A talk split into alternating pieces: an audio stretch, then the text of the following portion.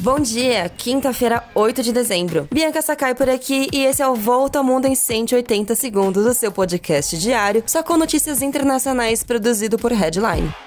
Vamos começar o dia com notícias do Peru, que tem vivido horas de agitação e incertezas em meio à destituição do presidente Pedro Castillo. O agora ex-presidente do Peru foi levado durante a noite passada para uma base policial no leste de Lima, capital do país, depois de sofrer um impeachment por ter tentado dissolver o parlamento. A quarta-feira foi intensa no país sul-americano. Primeiro, Pedro Castillo, professor de esquerda de origem rural, anunciou em rede nacional de rádio e TV a dissolução do Congresso, de maioria de direita, e o início de um estado de exceção. A medida foi tomada para evitar uma terceira tentativa do parlamento em votar seu impeachment, já que Castillo enfrentava seis investigações por fraude e corrupção. Os parlamentares ignoraram o presidente e destituíram Castillo horas depois, que foi substituído pela sua vice, Dina Boluarte, que denunciou um golpe de estado feito por Castillo. Ela se torna a primeira mulher a governar o país. Essa é a terceira destituição de presidente no Peru em apenas quatro anos. Castillo ficou no poder por apenas 16 meses.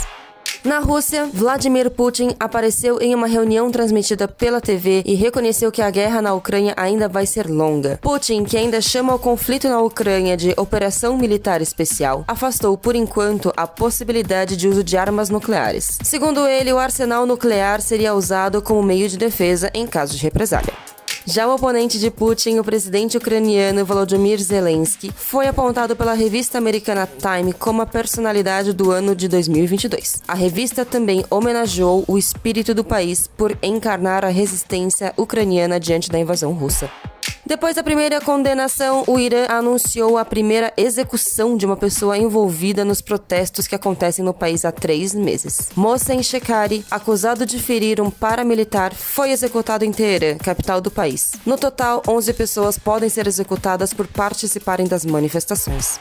Já em Cabul, capital do Afeganistão, os talibãs voltaram a realizar execuções públicas depois de voltarem ao poder no ano passado. Um homem condenado por homicídio foi o primeiro executado, depois que os talibãs anunciaram que vão aplicar as leis islâmicas de forma brutal. Na França, o Ministério Público do país diz que não vai pedir a condenação da Airbus e da Air France, julgadas pela queda do voo Rio-Paris, que matou 228 pessoas em 2009. O julgamento do acidente ainda segue em Paris. Na Groenlândia, uma surpresa. Foi descoberto o DNA mais antigo do mundo, com 2 milhões de anos. Pesquisadores também anunciaram que a Groenlândia também foi, na época, um ambiente florestal ocupada por mastodontes. Isso é tudo por hoje, pessoal. Compartilhe nosso podcast e confira nosso conteúdo em headline.com.br. Um bom dia para vocês e até a próxima.